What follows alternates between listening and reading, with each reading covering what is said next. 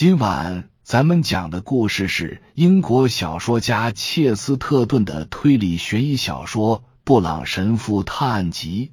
话接上回说到，我指的就是你呀！上校发出一阵短促的笑声。放松些，我并不想让那个家伙去坐牢，但是我宁愿让出一些银质餐叉，因为我想知道你是怎么卷进这件事来的，又是如何从他那脱身的。我认为你是在场所有人中最难应付的人。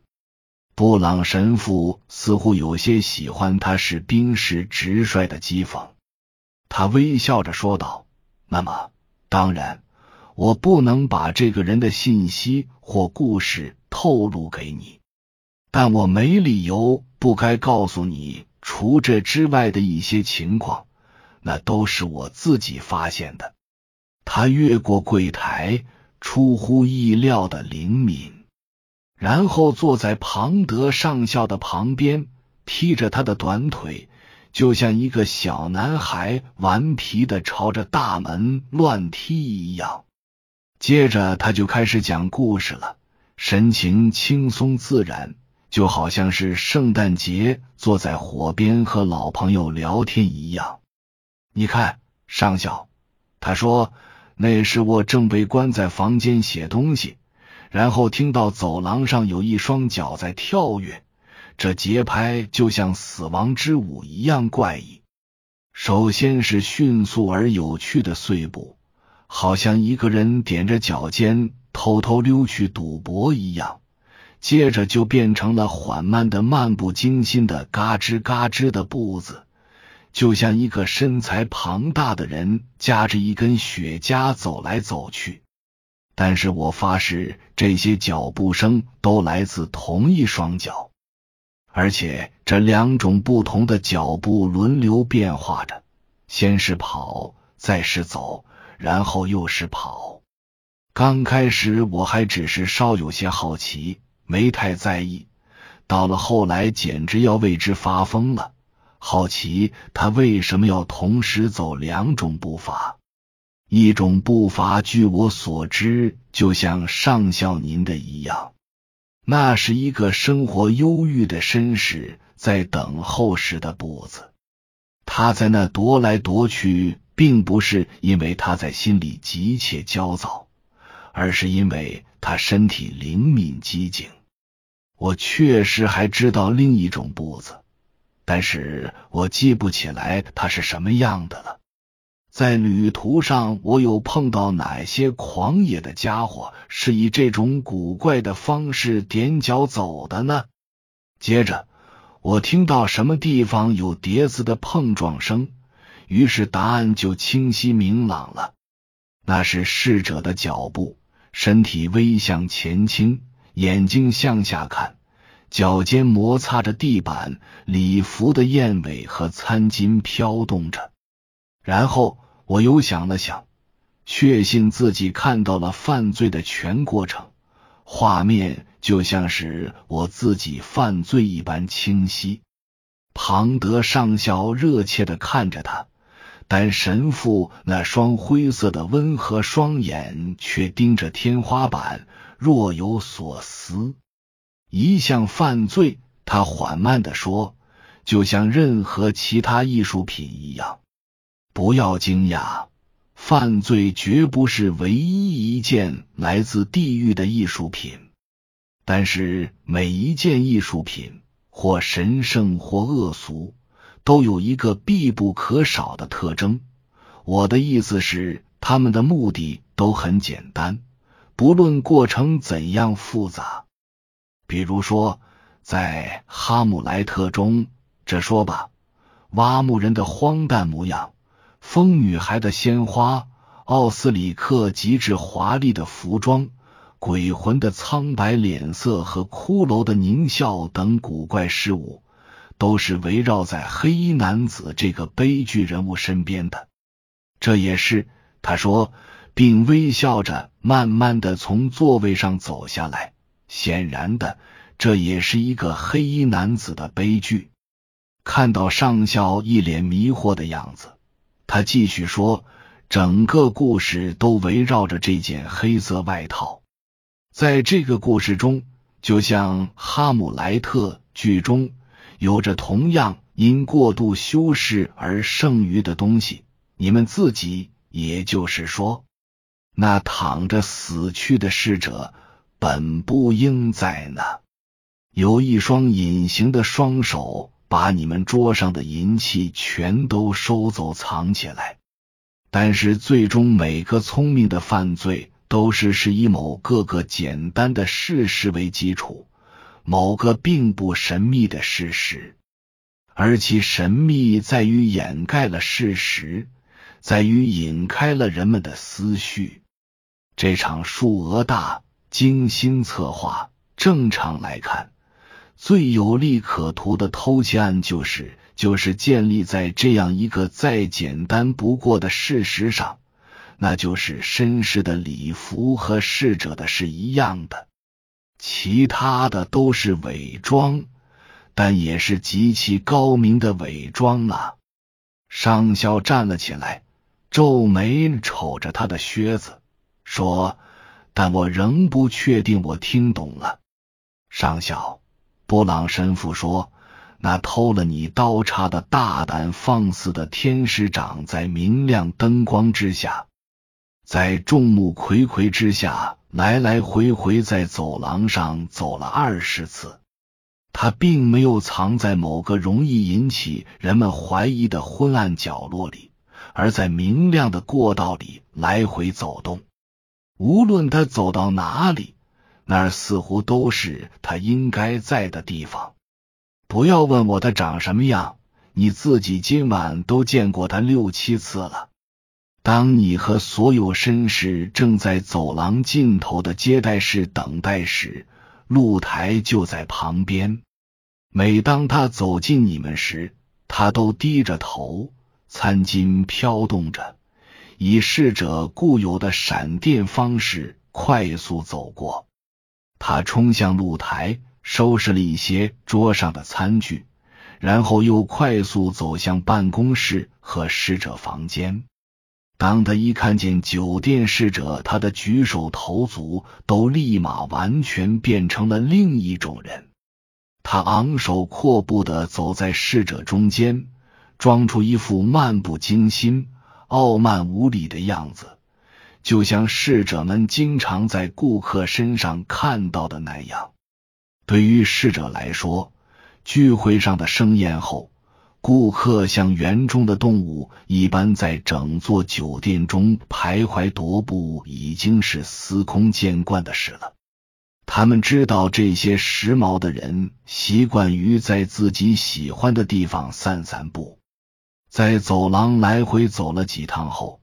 他有些不耐烦了，转过身，从办公室边走过，在旁边拱门的阴影下，他像被施了魔法般，又匆忙的跑回十二针渔夫中，变成一个卑躬屈膝的侍者。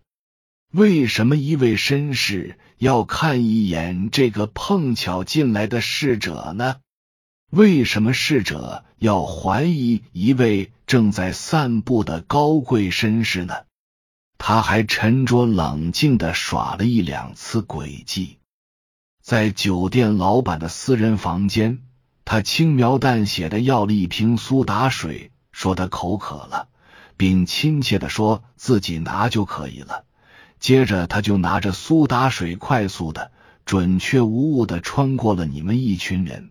就像是一名正在跑腿的普通侍者一样，虽然这样装下去不是办法，但只要坚持到鱼宴结束就行了。他最危险的时刻就是当所有侍者站成一排时，但即使是在那个时候，他也还是设法掩饰过去了。他尽量贴着转角处的墙壁站着，这样一来。在那个关键时刻，侍者都以为他是一名绅士，而绅士们则以为他是一名侍者。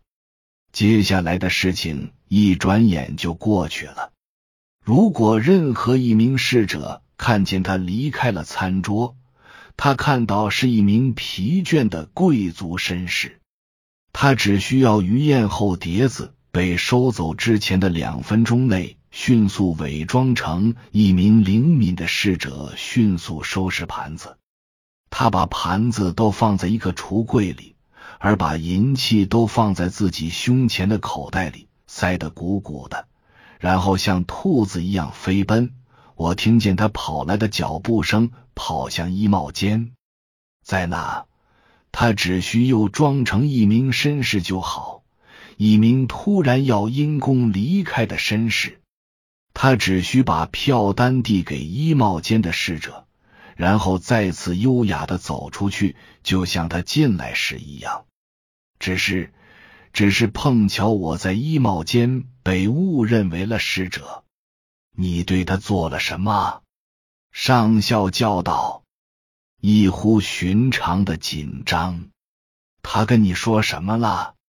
不好意思，神父面无表情的说：“故事到此结束，有趣的故事开始了。”庞德嘀咕道：“我想我明白了他那巧妙的诡计，但我却似乎还没明白你的。”我要走了，布朗神父说。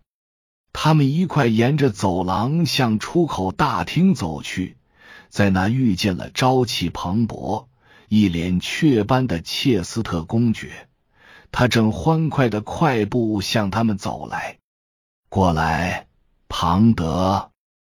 他气喘吁吁的喊道：“我正到处找你呢。”晚宴马上又要开始了，奥德利前辈要发表讲话，以纪念找回的参差。你不知道吧？我们想要开创一新一事来纪念这个时刻。我说，你已经找回你的东西了，有什么建议吗？为什么？上校问道，以某种嘲讽的神色。赞成的看着他，我说：“从今以后，我们别穿黑色外套了，改穿绿色的。要是穿的像个侍者，不知道又会闹出什么乱子。”哦，别再说了。这位年轻人说：“绅士绝不会像侍者。”我想，或者说，是者绝不像绅士。庞德上校说。像往常一样低声笑道：“尊敬的神父，你的朋友一定非常聪明，因为他要装绅士。”布朗神父把他那件普通大衣的一直扣到了脖子下，捂得严严实实，因为今晚是个暴风雨夜。然后他拿起了边上那把普通的雨伞。